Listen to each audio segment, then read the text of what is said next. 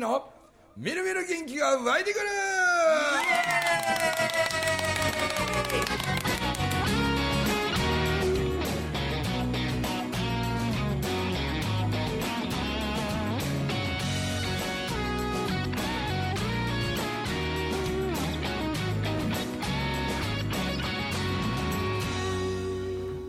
はいおはようございます。おはようございます。おはようございます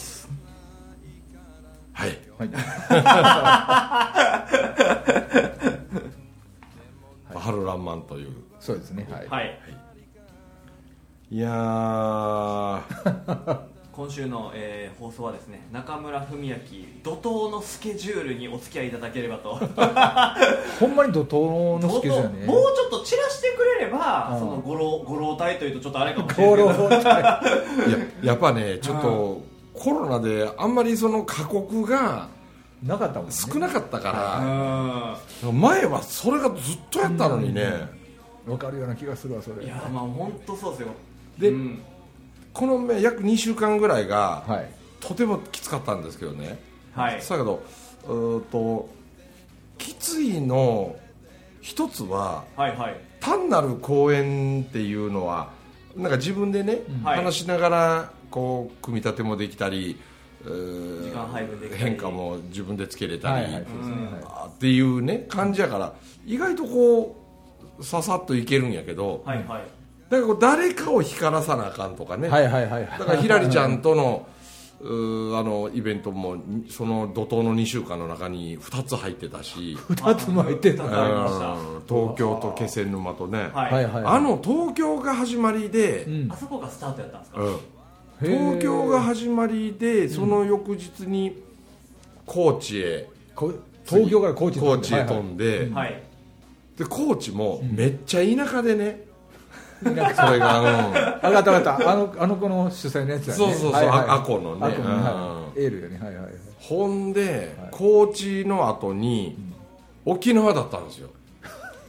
ほんで一回、アクセスがめちゃくちゃ大変じゃないですか、うん。でその高知も田舎なんで、はいはいはい結局はまあ岡山まで車で乗せてもらって岡山から大阪戻ってきて、はい。ほんで伊丹から那覇へ飛んでうわ大変。ほいで那覇の翌日が金沢だったんですよ石川の。これがコロナがために、はい那覇空港小松空港の直行便が出てるのに普段はね、出てます出てます。でもこうコロナがためにかなんかで結構なってて。あらら結ほ構結局ね羽田へ飛んで羽田からまた小松へ飛んで乗り継ぎで金沢入って、はでバス乗って金沢行ってババババー喋ってで終わり次第東京まで行っとかんとまずかったんで また新幹線で金沢から東京まで来てうわほいで次の東京の次の日があの宮城気仙沼だったんですよ、はいはいでも地震の後で、うん。あの新幹線止まってるん止まってですよる止まってる。ほこれはもう東京からレンタカーででも行かな あかんかなみたいな。ん。で、高速どうかも分からへんし、はいはいはい。揺れたばっかやしね、ほうで結局まあ臨時便が出るということになってそうそうそうはい。で羽田から仙台空港普段ね距離近いから飛んでない,、はい。そこを臨時便飛ばしたから、い。やこれがもう満席でね。ほんで臨時便やから羽田もあれ対応が大変やったんでしょうね、人が止まって満席分の人間を全部バスで 飛行機まで連れていくみたいな。だから乗るのにすげえ時間かかって、はいはい。だって満席やのにバス4台ぐらいで。ほんでややっと仙台空港着いた仙台空港から2時間かかるんで気仙の車で。かかるかかるはい。でそれを健さんっていうのが迎えに来てくれて。あ小野寺さん。小野寺健ちゃん、ほんで気仙沼入って全泊で。ほんで次の日ひらりちゃんとのやって、はで終わり次第次甲府やったから山梨。甲府でこれもまた東京までは最低戻っとかないとね。甲府に間に合わんのでで終わり次第終わり次第また2時間かけて、うん。仙台空港まで行ってほんでまた臨時便で羽田へ飛ぶと。でもこれもやっぱり臨時便をたくさん出してるんで、ええ。羽田がだいぶパニックってなって 仙台空港で僕ね飛行機乗ってからね飛び立つまでにええ。1時間40分かかったんですよ、飛ぶまでに。飛ぶまでに。それ大変や。で飛行機なんか座ってから1時間40分で。すよほんで実際飛んだら45分なんですねほんで結局品川に着いたのもう夜中。だあれですよ。羽田の上でもぐるぐる回っとった言うとでそうそうそうそう。あそう45分じゃ降りひんかって。羽田の上まで来てまだぐるぐる回ってて。1時間40分機内で待たされて離陸して。そう1時間ちょっとかかって上でなだいぶ飛んだから。はほんでもう夜中だったんですよ。大変やね。ほんで次朝一から甲府行って。ほんで甲府が終わり次第そのまんま大阪来て、はい。ほんでその次長崎行って。長崎。長崎。で長崎行ってその次東京飛んでほいで真由美先生の引退やってはいはいはい。引退公演で。でその次が札幌やった。札幌これ札幌行っておとつい帰ってきてあの大阪飛んできてあいいええやな。いやもう久しぶりにねほんまゲー吐きそうやったんですよ。その間に地震もあるしね。その間自信もあるし。ちょうどその小野寺さんに乗せていってあのふみちゃんが向かった先に僕は立花さんの家におったんですあそうなんすか？そうそうそうは僕も臨時便でああの日前の日もそれから18日の晩も震度5強揺そうれたでしょ？そうそう揺れました揺れました、うん。は気仙沼でも「お地震や!」って言ってね、いびっくりしましたもん気仙沼はそんな揺れんかったですけど震度123でしたもんね、うん。岩手県がすごかったんですよねそう岩手がすごかった、岩手はその地震の余波もきつかったとこへプラスすげえ雪降ったんですね。そうそうそうそう。すごい雪降った。めっちゃ寒かったあの時も。うん。だって盛岡なんかももう一晩で3 0センチ4 0センチみたいな。あそそれであのヒラリーのあのコラボの時、はい。岩手方面の人何人か来れなくなって雪で。あ仙台も降ってましたもんね。うん。だってその23日前に那覇で27度あったから。そうそうそうそう。那覇行ってて。そうそう。那覇行ってた翌日とか翌々日に雪見てなんやこれみたいなねあれだって全国的に暖かかったですもんねその前日ぐらいまでは、暖かかったですね。そうそうそうそう。こう濃かったんですよその最初の東京のひらりちゃんのやつもリバイバルで、はいはいはあれは結構音楽関係の人も大勢おいでてな。そうですね。うん。テレビ局のテレコード会社いろいろ。だからひらりちゃんも余計緊張して。い、えまあいい感じにできてはい。次のコーチはそのあこちゃんでしょ？えはいはいあれも本当は2月にそこの高校に行く予定がオミクロン株のあれで、校長先生とかがもうやっぱりこれはやってはいけないみたいになって、はいはいはい。これで生徒たちが「えなんでなん?」みたいな感じで あんで結局もう中止になりかけたものがあの高校1年生のもういつも泣いてばっかりおる、ねあのあこがやっぱり私一人ででもやりたい、学校ができんなったら町の体育館借りて、で町の人に来てもらいたいからっつって大人巻き込んで町中の商売屋さんから協賛金とか集めて、でも体育館結構いっぱいになって。めちゃくちゃ田舎ですもんね田舎。田舎。そこで、はい。次の日にあそこら辺ってなんかこう美空ひばりの出身とかじゃないんやけどなんか関連があるところなん美空ひばりのなんか大事にしている何かがあった町みたいではい、ほんでひばり食堂っていう食堂があって、えー。そこが量がボリューム満点で美味しいんやっていうことで はい。じゃあ行こうそこにっていうことでひばり食堂行ったら量めっちゃ多いんですよね。で 普通にカツ丼って頼もうと思ったら、はい。あの普通のお店で食べるカツ丼のサイズがミニサイズなんですよね。ミニ？ミニが普通のサイズと同じぐらい。これで普通盛りって頼むと、まあ、1.5い以上あるかな、うん。で大盛りになると2.5杯分ぐらい入ってる感じかな。えでも美味しくてでもそのなぜかひばり食堂の隣の何屋さんかわからないこう昔商売してたんかなみたいな感じのこのガラガラガラガラって開けるみたいな、はい。でそこのところのシャッターが半分閉まっててその下に意味不明ななんか張り紙貼ってあるんですよ、うん、それでね「池あげます」って書いてあるんですよ。池あげます。池池をあげますって。でそ池はあの水たまりの池なんですよ。はいはい池を上げるってどういうことなんやろうと思って。あーそういうことやねほんでひばり食堂の店員さんにも、はい。あの隣のあの張り紙池あげますってあれどういうことなんですかって、うん、私らも何年も前からどういう意味なんや お隣やのに聞いてきてよ言うて 何年も不思議な張り紙やなみたいなね。池をタダでくれるっちゅうことなんかな、ねみたいな。どうプレゼントする想像つかへん。です思わず俺どういうことなんですかって店の中入ってて聞こうかな思ってんけど。あほんでねだけどあれもなかなかに感動的で。はあ。その息を上げますって言ってあのよくある落語の前振りみたいなのってないんですか？あれ志の輔さんとかなんかで前振りでたらこのあたらこのドリンク発売中って書いてあるやつ。すいません。あーあーあーあ分かった。えーわかるんですか？うんうんあれあったよね。たらこのドリンク発売中って書いてある、うん。あーなるほど。今みたいな感じ。で意味ありげななんかどういうことやねんそれは最初の文字がなんか消えてた。あのねポコンと張り紙が折れてあって。折れてたよあー。そうそうあれは疲れたうんらこのドリンクやったんや。そう疲れが消え消えとったからたらこのたらこのドリンクたらこのドリンク。ああそういうことですね。うんあるあるある。あれ何の話のバックやったかな？あれあれですよ。あの買い物武器あ違う違う違う違うえっとね風邪薬買いに行くやつですわなんか。ドラッグストアに。新作ですわ志の輔さんの。え？風邪薬買いに行く話？なんかドラッグストア行ってまずあの何やったっけなトイレの芳香剤欲しいねんって言ったらあの森の香りがするやつって森の香りってこれお兄ちゃんどうやってやるんやって言ってら いや森の香りかあの包むんやって言ったらトイレの臭い匂い包んだらその包んだ匂いするんちゃうんかいや分かりませんから。そうそうそうあるあ聞きますわ。あるあるあるあるあるあるあのマイペットにもガラスマイペットと普通のマイペットとあるやつですわ。そうそう。そしたらトイレの掃除も風呂の掃除もキッチンの掃除も全部できるっていうこれ一本でええやんけみたいな話で それそれそれ。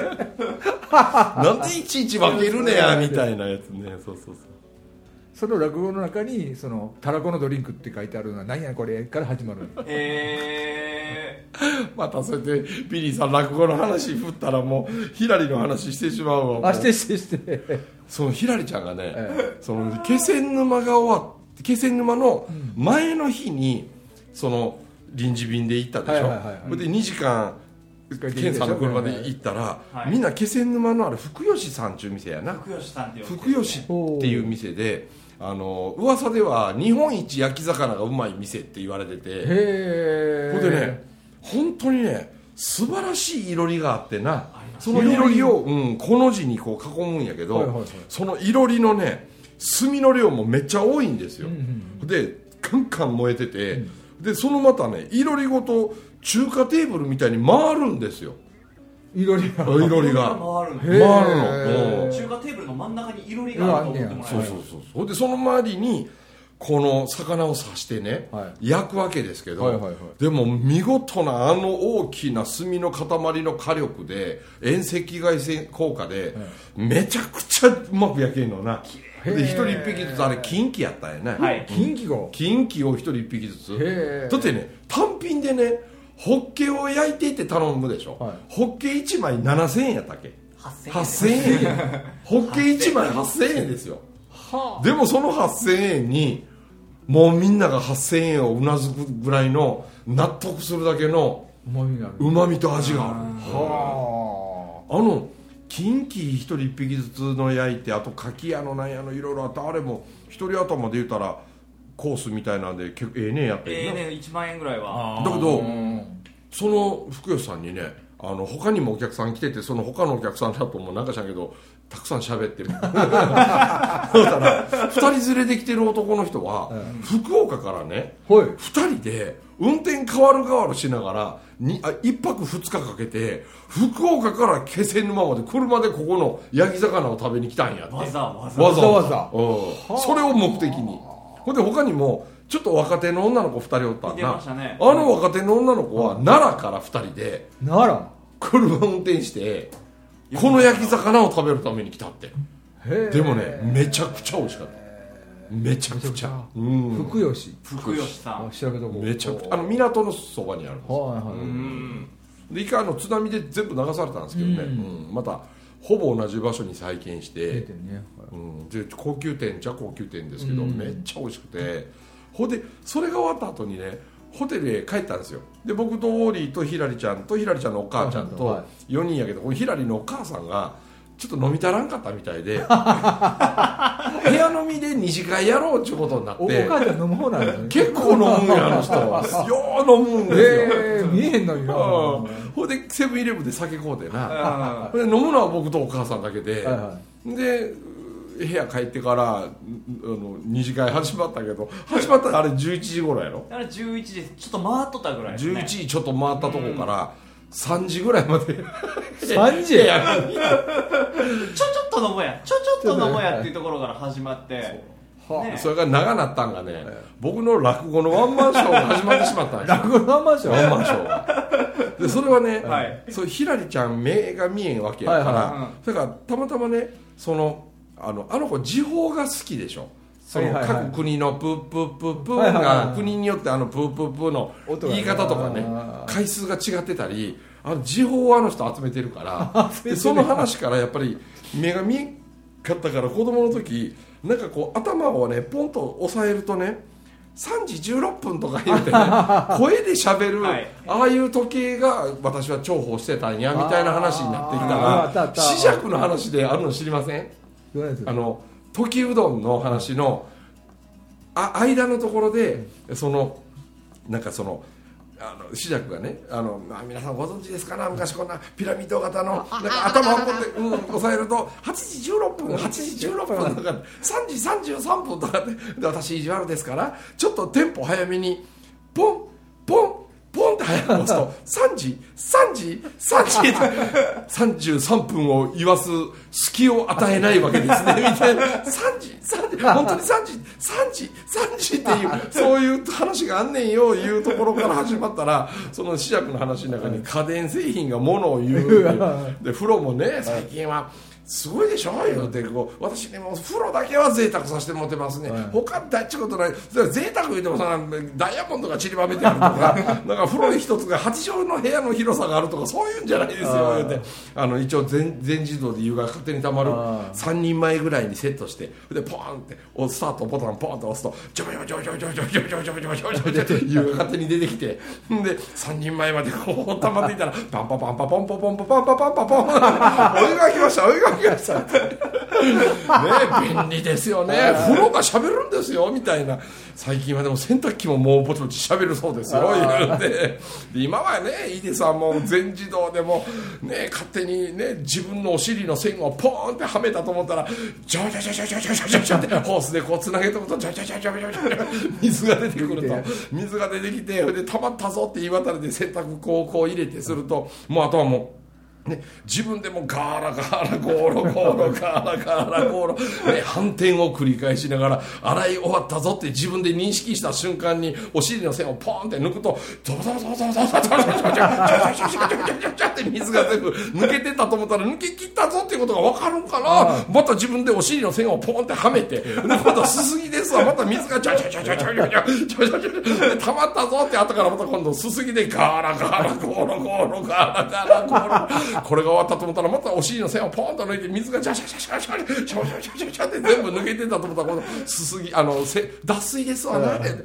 これも遠心力の力があれてほいんウェンウェンウェンウェンウェンウェンウェンウェンウェンウェンって言いもう脱水して終わったと思って蓋開けたら洗濯物がべちゃー張り付いてご苦労さん言いながら外しながらパンパンって干してね便利なもんですよ皆さんご存知ですかな？私が米朝師匠のところへ内弟子入った今から何十何年前の頃に初めて電気洗濯機ができてねとかってまたこんな小ぶりなやつでご存知ですか？あいつは頑固者でした。今みたいなこんなガーラガーラゴーロゴーロってこう反転しなくて一方通行で 頑固ですから一方通行でで洗濯機入れてこうするとガーラガーラガーラガーラガーラガーラ。で昔ありましたでしょ？私ら武将やったから下着いっぱい食べといてそれをねあの奥さんからも「あなたもう下着食べ過ぎちゃうから洗いなされ」とか言われて「えー、すません」言いながらってみんなまとめてガサ入れるとガーラガーラガーラハンガハンガハンガハンガハンガハンガハンガハンガハンガハンガハンガ言うで絡まって動かんなってくると蓋開けて「あごめんごめん」ってシュッて開けてすると「あありがとう」みたいに でまた入れると今度ガラガラガラガラでスムーズに動いて全部終わった後今みたいなあんなホヤホヤホヤホヤホヤの遠心力のね脱水がなかった。昔はこんなご存知ですかなこんなローラーみたいなのが2本ついててでそこの間を見て洗濯物挟んででこのレバーをゴロゴロ回さながらで反撃反撃反撃反撃反撃反撃反撃反撃また洗濯物が間をプシャって通りながら反撃反撃反撃反撃反撃。反撃反撃反撃反撃一旦もめみたいに。でこのねこの話になってしまったんですよ。本当はヒラリーがその「へぎぎほげぎはげぎ」っていうこれにハマりまくってしまってね。ほんで私これからもうヒラリー笑って笑ってねで だって笑うわ これ ほんでそれをね録音させてくれって言い始めて「へげげほげげ」っていうのをね。でどうすんねん言うたら朝起きる時の目覚ましの音これで起きたいとか言い出して 「お前青か」言うて。そしたらもう3時前に「もうようやく寝ようよ明日本番やで」いうことになってほいで寝たはいいけどひらりちゃんがねもうめっちゃ興奮してしもてほいでなんか布団の上で「へんげげほんげげほんげげへんげげ」ってやってんのをまたエミさんがお母さんがね動画で撮って寝よう思ってんのに送ってくるんですよ LINE で。まだへげげほげげやってますって全く寝る気配なしみたいなねほっぺたい。たで次の日の気仙沼の本番中もね2人でステージの上で喋ってる時に「なあ文明さんへげげほげげやってへげげほげげやって」って。ステージの上でマイク通さずに小声で何遍も言うてくるんです「アホこんなとこでできるか」そこの話持っていくまでに暇かかんかな めっちゃうまいめちゃうまいですよね。めっちゃうまい。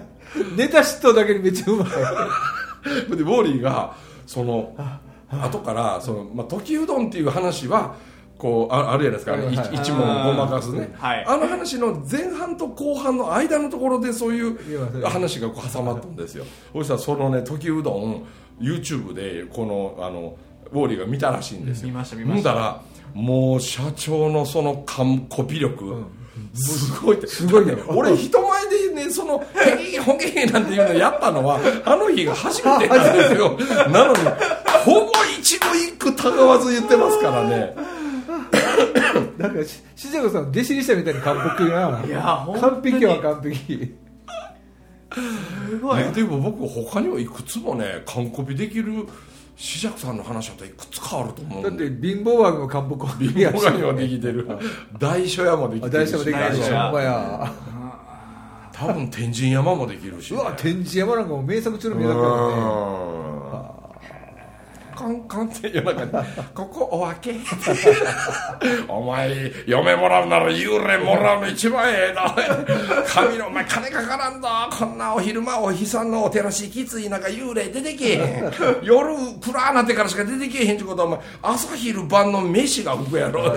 ほんでお前床屋に行かんでええがなお前ザンバラ髪がザンバラ髪が売りなんやから。なあんなもん切らんでええしパーマかけんでええしやで言うて。ほんでお前足ないから旅はかんでええわ下駄はかんでええわ着物はあの白いのき一着でずっといけるわけやろ。で。言うお前嫁もらうなら幽霊のかか一万円で金かからんし言うて。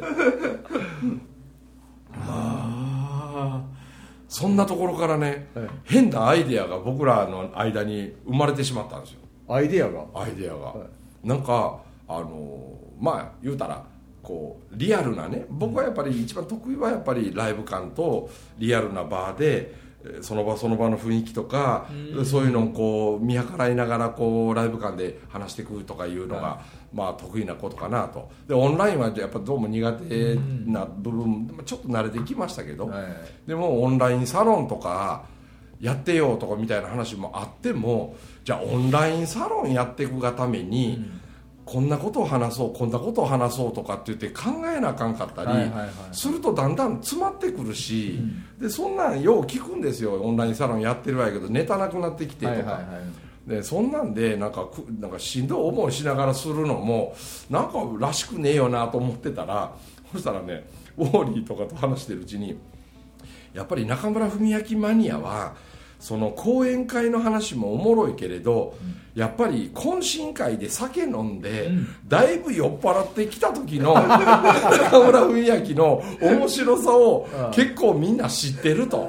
なんで誰もやってないであろうオンラインサロン、中村文明がベロベロになった時に喋ってるそれだけを流すオンラインサロンめっちゃおもろいおもろいですよね。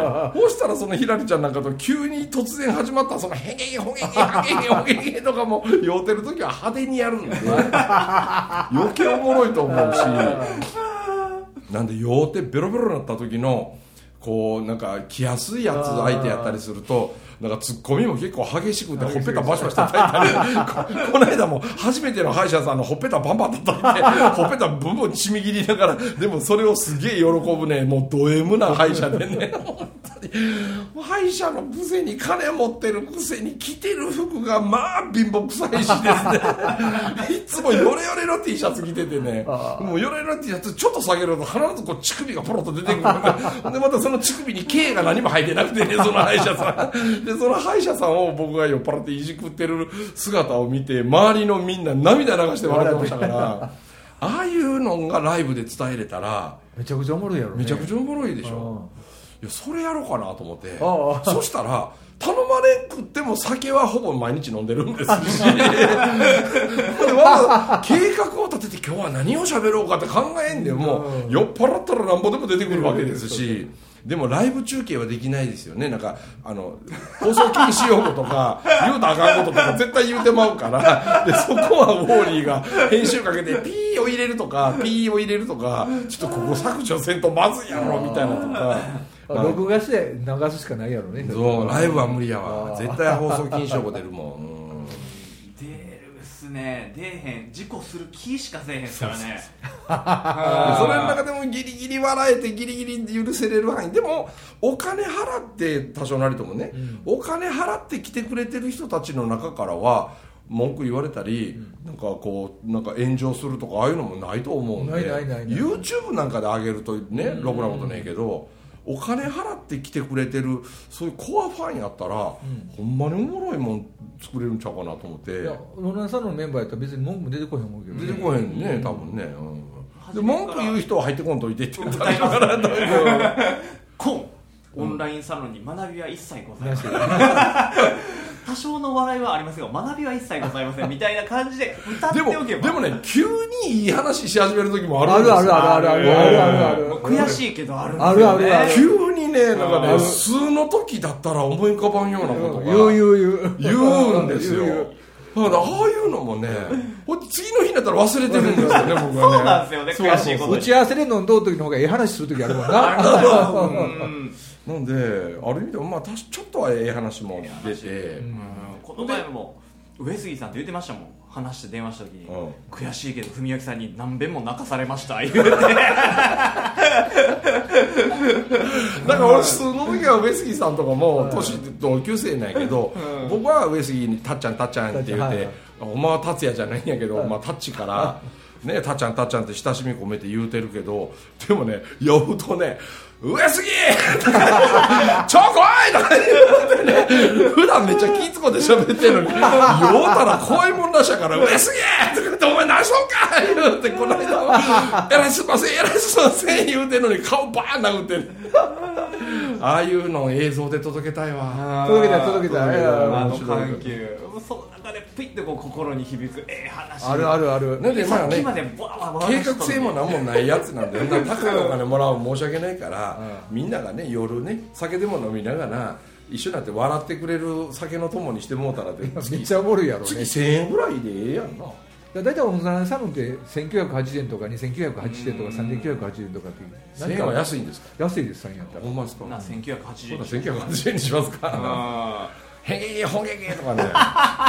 そこでもう僕の落語レパートリーをもう惜しみなく出させてもらって。そんなんも考えてる、はい。今日この頃です、というわけでお届けしました中村文明と森と。ビリーでございました。ありがとうございました。ありがとうございました